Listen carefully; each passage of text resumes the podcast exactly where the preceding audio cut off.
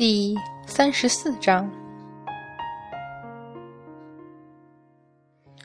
昆仑山玉虚宫，宝镜悬于空中，旗下窥看的昆仑十一仙都很是满意的点头认可青化德萧真君这番演技，就算有不到位之处，也给那满山泥巴给遮掩过去了。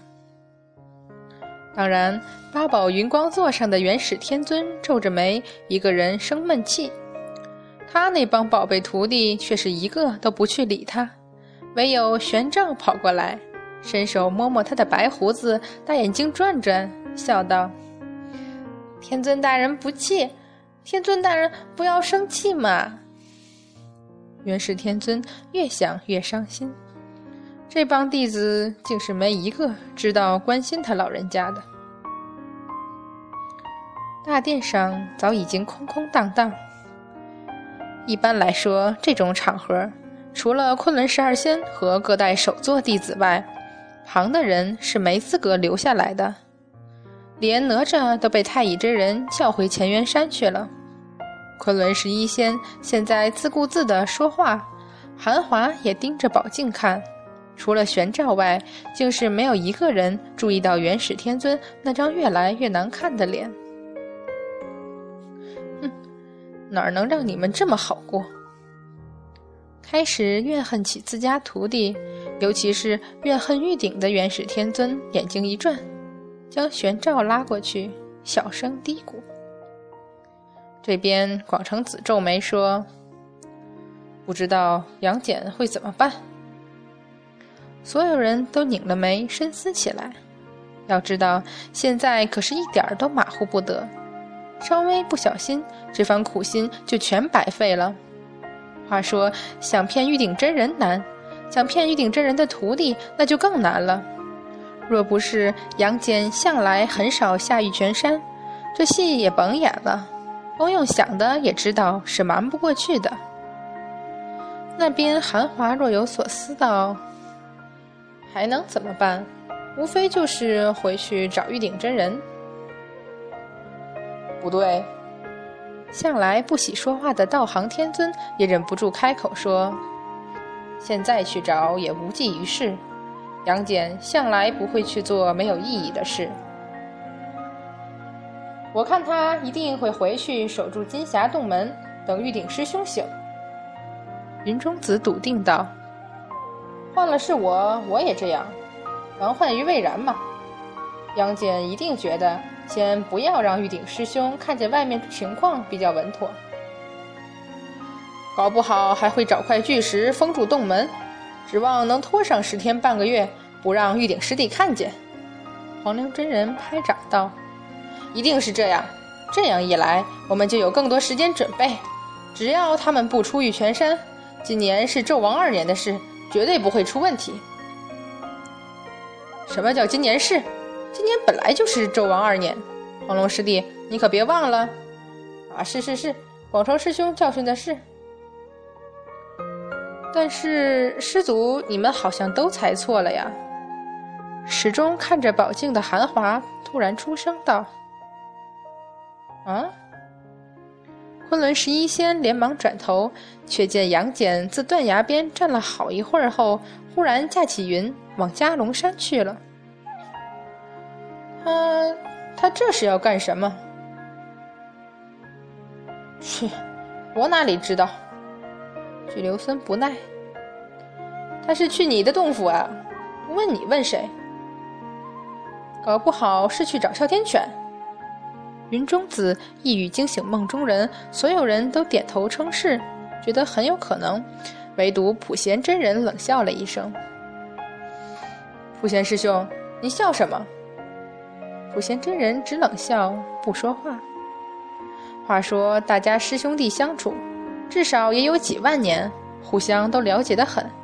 这普贤真人也是冷性子，却与玉鼎真人的冷不同，他多半是看出了什么。但就是偏偏不说，喜欢显示自己的深明远见。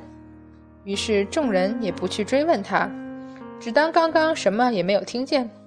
反正想不明白没关系，等着看就好了。不过他为什么要往你的洞府去找哮天犬？太乙真人问巨留孙。巨留孙继续不耐：“乔师弟问的，我怎么会知道？也许是比较近吧。”这弟子就想不明白了，难道他不怕在离开的时候玉鼎失足醒？韩华的问题没人能回答。还是他早已看出来弟子的师傅在说谎？昆仑十一仙连忙思索，然后一致摇头：“不可能。”且不说青化德霄真君那番话不屑可击，玉泉山少了一半总是明摆着的事实吧？那他为什么一点都不着急？无语，深思下，杨戬为什么还不慌不乱？一点儿都不在乎，却当没这回事儿一样，驾云到加龙山来，嗯，游山玩水。所有人都纳闷的瞅着宝镜里慢慢走在山林间，看起来好像悠闲的很的杨戬，而普贤真人则在继续冷笑。昆仑仙境怎么说也是上界，其中风光景色、雾气升腾。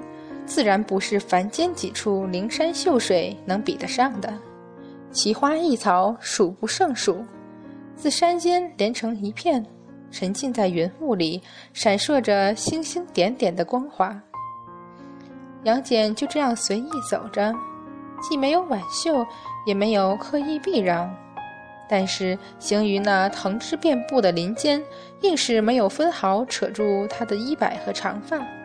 所过之处，也不知是他步伐奇异玄妙，还是横于阻路的藤枝草叶纷纷自动避让。远远看去，修长身影从容悠闲，卓尔不群，于这苍山幽谷、云雾缭绕间，竟是如诗如画，气韵飘然。越走雾气越浓，逐渐开始掩过了树干。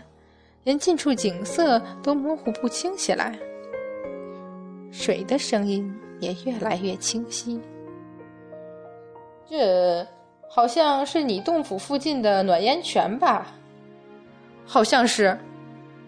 那他来这儿干嘛？希望不是我想的那个理由。去留孙木然，卜贤真人还在冷笑。众人说话间，杨戬已经走到了泉水旁，踱了几步，弯下腰探指入水，喜儿淡然笑了，伸手拔出束发玉簪，解下尖珠扇云冠，丢于青石上，顺手捋了下散落长发，眉头皱紧了，好像头发上有什么他不愿意忍受的味道一样。慢慢步入青石后，松开落云涛。伸指抹了抹青石，这才将衣服放上去，于雾气里慢慢进入泉水中，直到没过肩，才微微舒了口气，轻轻抚额，好似一身疲倦刚刚才消散。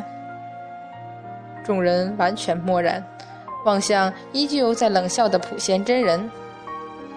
原来如此，他们都在瞎猜什么呀？什么哮天犬？什么玉鼎真人？估计就是天塌下来，杨戬也只会嫌弃天塌下来落了他满身灰尘，先沐浴换身干净衣服，再去考虑怎么解决。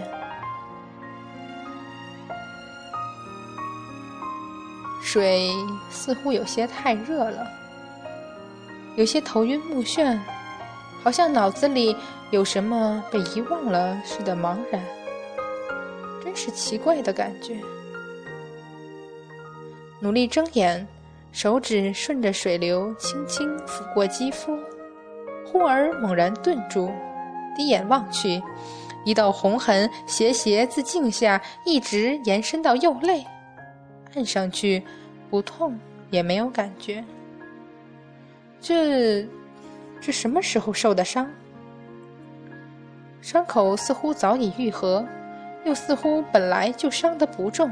才只留下这淡淡痕迹，杨戬无法想象究竟是什么兵器能在自己身上造成这样的伤口。除非他站在那里动也没动，让那兵器砍下来的？哑然失笑，怎么可能？他又没疯。心绪混乱，求之不解，索性闭上眼，不去想。带着温热水流的手指抚过镜下时，竟有了种莫名的失落感。再度睁眼，手指间空空的，什么也没有。本来也不该有，他又不是凡间孩子，从小也没带过长命锁之类的东西。至于作为配饰的法宝，他身上更是一件儿也没有。为什么会忽然觉得少了什么呢？按住额头，暗自叹息：这酒的确是喝不得。自今天一睁眼醒来，总觉得怪怪的。耳边忽听得泉边藤枝发出一声低微的脆响。有人？怎么可能？什么人能让我毫无所觉的靠近？杨戬惊然自水中转身而问：“谁？”雾气里出现的矮小身影，鹅黄色的衣衫，梳在两侧的小小发髻。水雾太浓，他什么也看不清，只见到那双明亮灵动的大眼睛。那种无数次涌上心头的熟悉和间隔太久的挂念，让杨戬几乎恍惚起来，本能的低喃：“三妹，这是在做梦。”穿过树林，透过雾气，终于找到了这个人。近于水中的半侧影，垂落的长发微微卷曲，间隙有金色的光华，水珠从发丝上滑落，苍白的肌肤，半垂眼，细密的眼睫均匀地附于其上，沾染上雾气而湿润。修长手指轻抚颈下锁骨上。似乎在思索什么，略微拧眉，然后抬起手轻按额间，手臂上滚落的水珠在暗淡的光辉下留恋不去。咯哒，玄照一个失神失足，踩错一步。谁？猛然回过来的一双眼睛，深邃悠远，冷厉冰寒。雾气里，那清隽俊雅的容颜上，竟在瞬间闪过茫然与疑惑，有哀伤，有欣喜。那瞬间的改变，却从眉间眼角露出淡淡疲倦与深切温柔，而后迟疑着，双唇微起，低喃了一句什么。雾气流散，那欣喜与哀伤的神色终于淡去，眼神里竟是失望之色。玄照不明白，一个人的眼睛怎么会藏着那样复杂深切的情绪，几乎让他恨不得希望自己就是他所等待的人。玄照，玄照怎么会跑那里去了？韩华震惊的转身去找，大殿上又哪里有玄照的身影？这丫头什么时候偷跑出去了？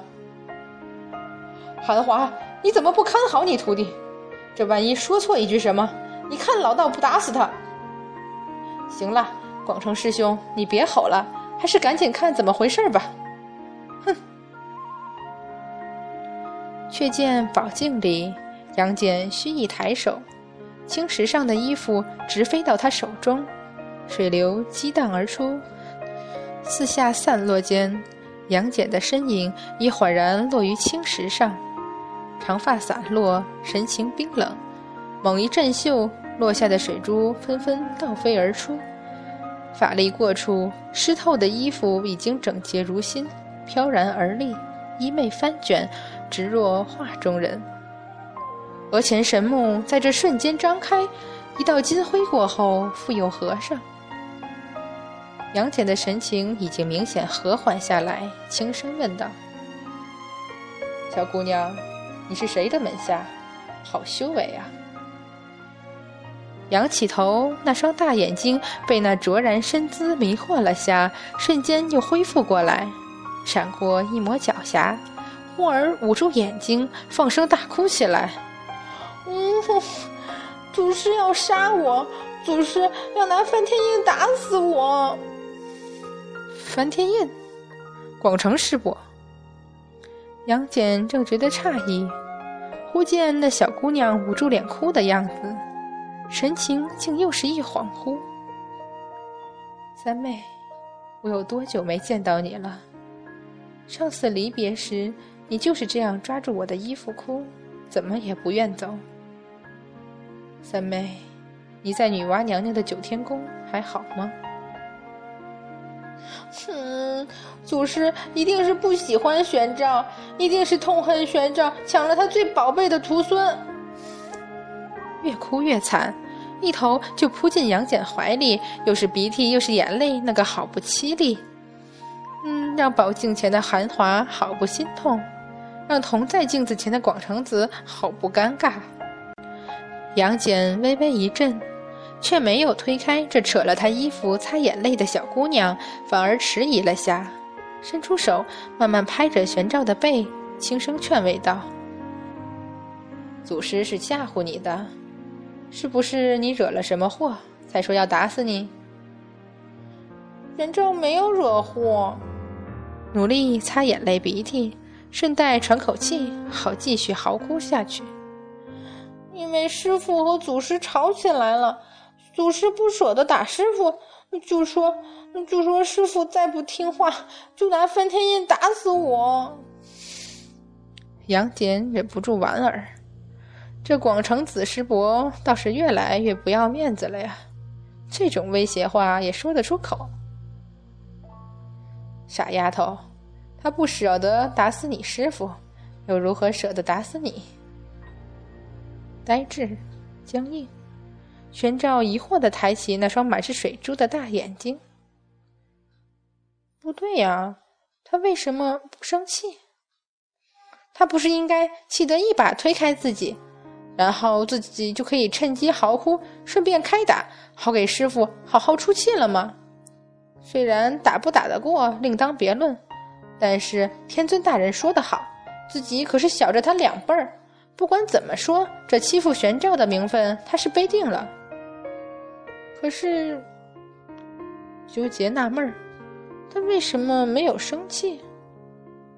那温柔的手，带笑的眼睛，他，他真的是天庭里那个传说冷酷无情的司法天神吗？玉鼎祖师，您确定您没救错人？那只放在玄照背上的手，真的很温柔，和师傅的一样。